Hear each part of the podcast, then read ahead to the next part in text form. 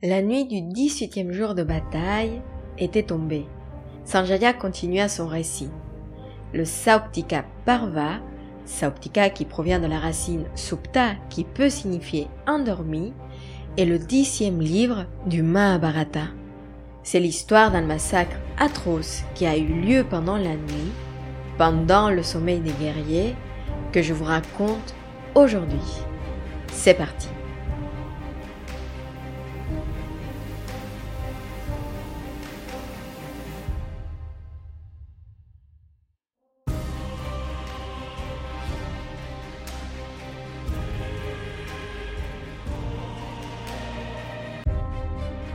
Kripa, Kirtavarman et Ashvataman étaient les seuls survivants de l'armée des Kaurava. Ils s'éloignèrent petit à petit du champ de bataille. Ils s'étaient blessés et accablés par le chagrin. Ils avaient besoin de se reposer, alors ils s'assirent au pied d'un arbre. Kripa et Kirtavarman étaient tellement épuisés qu'ils s'écroulèrent et s'endormirent rapidement. Mais la colère ne permit pas à Ashvataman de dormir. Dans la nuit, pendant qu'il injurait tous les guerriers du côté des Pandavas, le fils de Drona vit comment Anibu attaquait des corbeaux qui dormaient dans un arbre voisin. Et je ne sais pas si c'était la noirceur de la nuit ou le chagrin dans son cœur, mais le jeune guerrier vit dans cette image un signe. Et l'événement lui donna l'idée pour se venger. Alors qu'il gissait sur le sol, en attendant sa dernière heure, Duryodhana avait nommé Ashvataman le chef des armées. Et ceci lui donna une illusion de pouvoir et justifiait à ses yeux l'acte terrible qu'il allait commettre. Il réveilla Kripa et Kirtavarman et leur raconta son plan. Pour venger la mort des Kauravas, il fallait attaquer le camp des Pandavas dans leur sommeil. Et même si Kripa et Kirtavarman hésitèrent au début, et voulait demander conseil aux anciens, ils finirent par accepter. Et il faut dire que Ashvataman fut capable de les convaincre en les rassurant que leur destin était de venger Drona, Duryodhana et toute l'armée des Kauravas. Il assumait par ailleurs toutes les conséquences de ses actes. Et alors, la première tentative pour s'approcher du camp des Pandavas fut un échec. Certaines versions racontent que plusieurs images de Krishna protégeaient le camp et leur empêchèrent d'y rentrer. D'autres versions disent que c'était Shiva sous la forme terrifiante de Bhairava et Parvati sous la forme de Kali qu'ils rencontrèrent à l'entrée du camp. Dans tous les cas, Ashvataman commença à prier Shiva pour sa protection et s'offrit un sacrifice. Shiva rentra dans le corps du jeune guerrier et lui donna une épée. C'est comme ça qu'il put rentrer dans le camp des ennemis. Le fils de Drona prêt au massacre, demanda à Kripa et à Kirtavarman de garder les issues et de s'assurer que personne ne sortirait vivant. Ashvataman tua d'abord Drishtadumna et ensuite Sinkandin. Il vengeait ainsi la mort de Drona et de Bhishma. Ensuite, dans le noir, voyant cinq corps qui dormaient, il crut qu'il s'agissait des cinq frères Pandava et les décapita. Sans le savoir, il venait de tuer les cinq fils de Draupadi qui étaient seulement des enfants. Et pour en finir, il mit le feu au camp, et tous ceux qui essayaient de s'échapper étaient tués par Kripa et Kritavarman. Le campement était silencieux quand le fils de Drona rentra, parce que les hommes dormaient paisiblement. Maintenant, le silence régnait, mais il était différent. C'était le silence de la mort.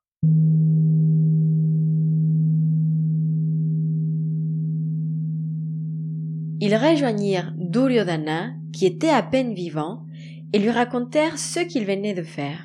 Une version raconte qu'en attendant ces mots, l'aîné des Kaurava esquissa un léger sourire de satisfaction et mourut. Une autre version raconte que lorsqu'Ashvataman montra les têtes de ceux qu'il pensait être les Pandavas, Duryodhana s'est rendu compte qu'il s'agissait en réalité des fils de Draupadi, qui étaient d'ailleurs à peine des enfants. À ce moment-là, Duryodhana se lamenta et fut plein de remords. Il fut conscient que ses actes l'avaient fait tomber très bas avec l'assassinat de ses enfants. Et avant de mourir, on dit qu'il aurait prononcé les mots suivants. J'ai été vaincu dans la bataille, mais en réalité, personne n'a gagné. Avec la mort de Duryodhana, la vue divine de Sanjaya arriva à sa fin.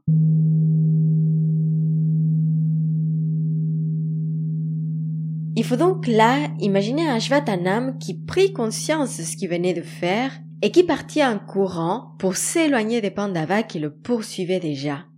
Lorsqu'Arjuna fut face à Ashvataman, il sortit ses armes divines et le fils de Drona fit de même. Le ciel devint gris et la terre trembla. Ce dernier combat risquait de détruire les trois mondes.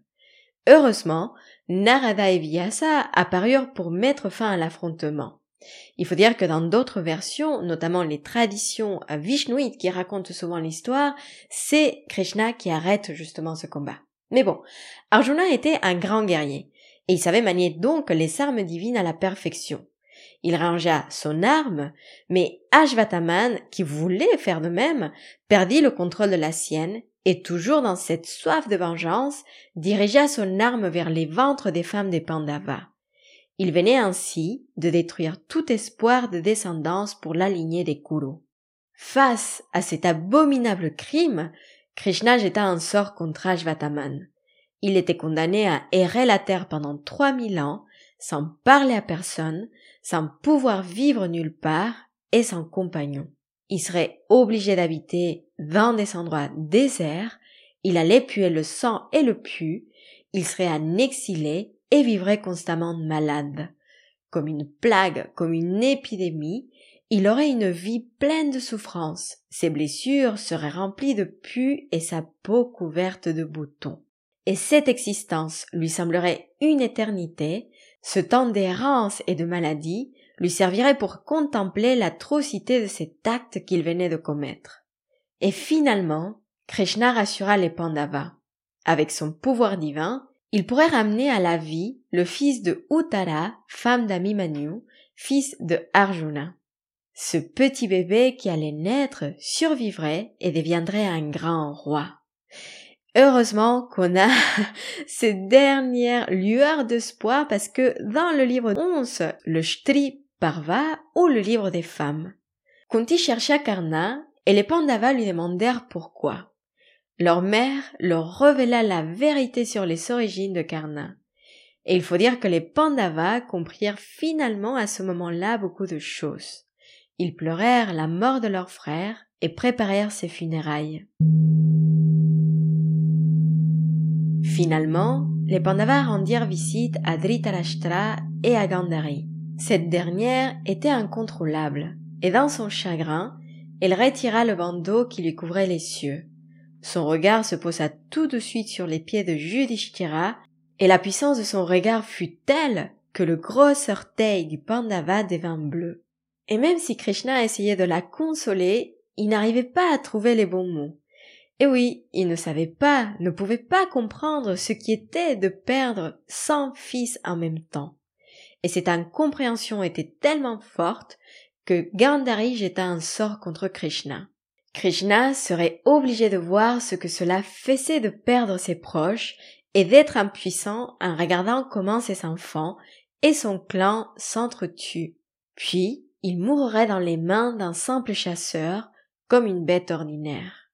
Et comme vous pouvez le voir, ces deux livres, le livre 10 et 11 du Mahabharata, sont probablement les plus obscurs, les plus sombres et tristes de notre récit. Et même si j'aurais voulu retirer une morale de cette histoire, aujourd'hui l'absence de morale est notre morale. Et oui, parce que il y a parfois dans les vicissitudes de la vie des mauvais moments à passer. Ça arrive aussi. Mais je vous rassure, ceci est temporaire. Les traditions bouddhiques diraient que c'est bien la preuve de l'impermanence. Et les courants du stoïcisme nous diraient qu'on ne peut pas tout contrôler. Et pour ce qui est de notre histoire, ne vous découragez pas.